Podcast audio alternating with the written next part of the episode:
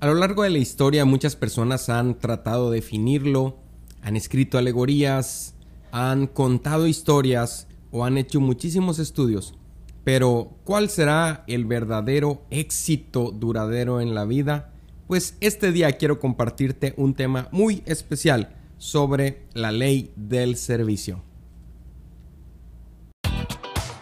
Hola, yo soy Eri Sánchez y estás en el podcast Semillas de Bendición, donde trataremos temas como liderazgo, emprendimiento, coaching, desarrollo personal y por supuesto crecimiento espiritual. Te comparto mis experiencias con el único propósito de generar cambios poderosos en la tuya. Gracias por acompañarme y vamos a darle.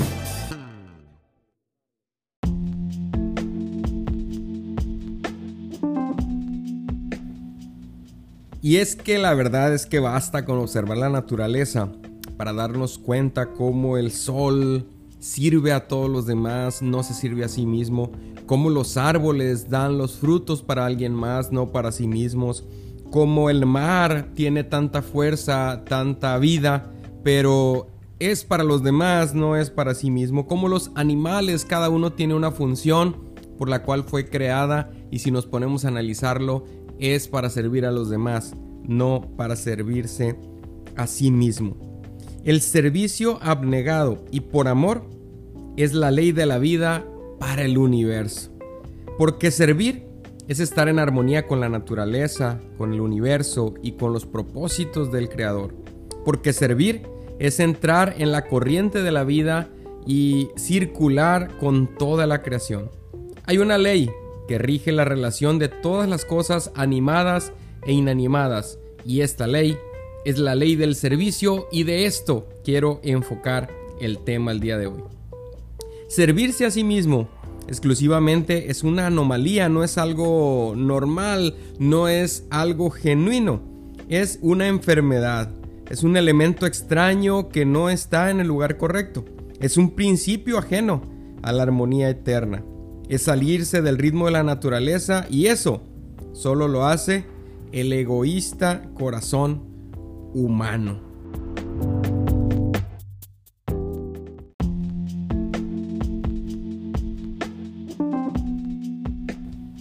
Y entonces, ¿cuál es el centro de todas tus preocupaciones? El apóstol San Pablo nos da un consejo y él nos dice, la actitud de ustedes debe ser como la de Cristo Jesús quien siendo por naturaleza Dios, no consideró el ser igual a Dios como algo a que aferrarse. Por el contrario, se rebajó voluntariamente tomando la naturaleza de siervo y haciéndose semejante a los seres humanos. Y al manifestarse como hombre, se humilló a sí mismo y se hizo obediente hasta la muerte y muerte de cruz. Así es, Jesucristo se despojó mismo de su condición divina y tomó las características esenciales de un esclavo, la obediencia y el servicio. Jesús no se aferró a la soberanía divina, sino al servicio, así es, al servicio de la humanidad. Y aquí es donde viene el tema principal de este episodio, la grandeza del servicio. Una vez, Jesús se vio obligado a decirle a sus discípulos que buscaban la supremacía, el primer puesto, el lugar de honor. Y él les dijo, como ustedes saben, entre los paganos los jefes gobiernan con tiranía a sus súbditos, y los grandes hacen sentir autoridad sobre ellos. Pero entre ustedes no debe ser así, al contrario les dijo, el que entre ustedes quiera ser grande deberá servir a los demás. Y el que entre ustedes quiera ser el primero deberá ser su esclavo. Porque del mismo modo el Hijo del Hombre no vino para que le sirvan, sino para servir y para dar su vida en rescate por una multitud. En este mundo, la posición, la influencia, la riqueza, la educación son usados para engrandecimiento propio, para dominar a los demás. Las clases dominantes piensan, deciden, gobiernan, a las clases humildes y pues los humildes solamente pueden obedecer y servir. Pero Cristo vino a establecer un nuevo reino bajo principios diferentes. llamó a los seres humanos a no ejercer autoridad, sino a servir. Y Él nos enseñó en pocas palabras, ámate a ti mismo, pero no demasiado.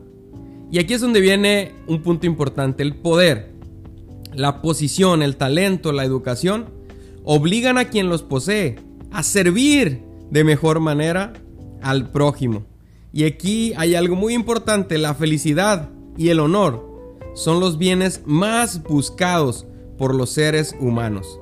Encuéntralos en esa vida de servicio a los demás.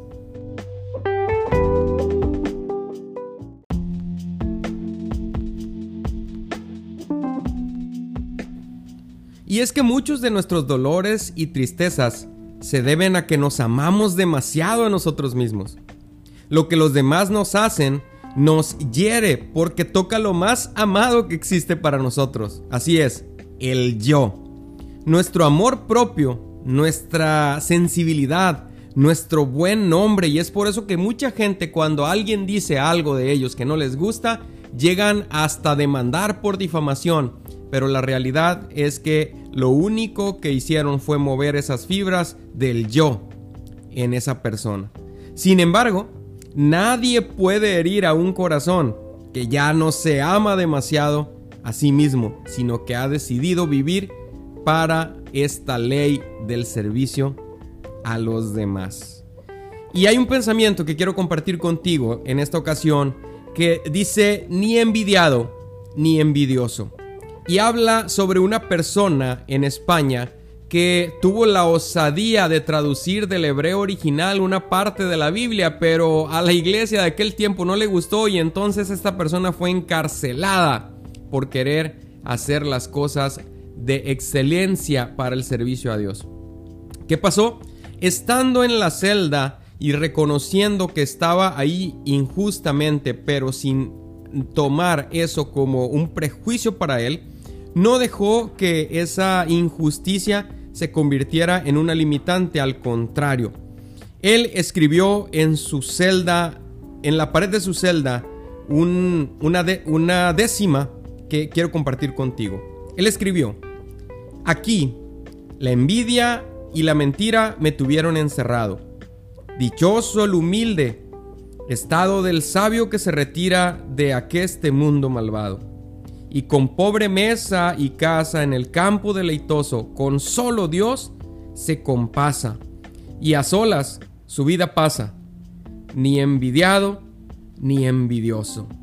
Esto lo escribió Fray Luis de León en aquella época de oro del el siglo en España. Fue acusado cuando ocurrió la Inquisición. Pero esto únicamente puede escribirlo alguien que ha vencido todos los males de la vida y que se ha vencido a sí mismo. Y lo importante de esto es que la victoria sobre nosotros mismos es el primer paso para todos los demás triunfos. Sobre todo, esa victoria sobre nosotros mismos perpetúa positivamente en los demás, en la sociedad, en la humanidad, a través de un servicio altruista y abnegado. Y es que también hay un pensamiento que suena muy hermoso. Ser uno de los miles de colaboradores que hacen posible una victoria histórica es un privilegio. Ser uno de los miles de trabajadores que ayudan a elevar el nivel de vida de los demás es una oportunidad ser uno de los miles que ayudan a otro a tener una vida más plena es verdaderamente un reto. Aunque lo que hagamos parezca insignificante, nuestros esfuerzos se vuelven colectivos. Así como las gotas de agua y los granitos de arena hacen el poderoso océano, así nuestros esfuerzos, grandes o pequeños, ayudan al desarrollo del mundo.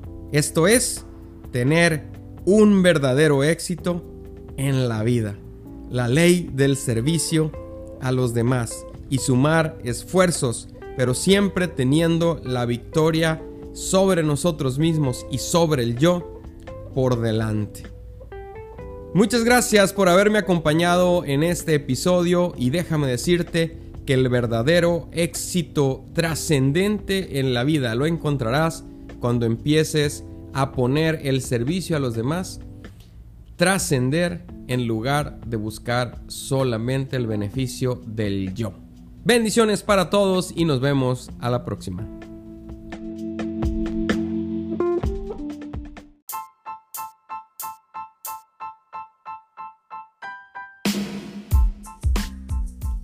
Espero que este tema haya traído algo especial para tu vida, que haya sembrado una semilla de bendición en ti. No olvides suscribirte y compartirlo porque tal vez, solo tal vez, esta sea la palabra que esa persona importante para ti está esperando para su vida. Muchas gracias, nos vemos a la próxima.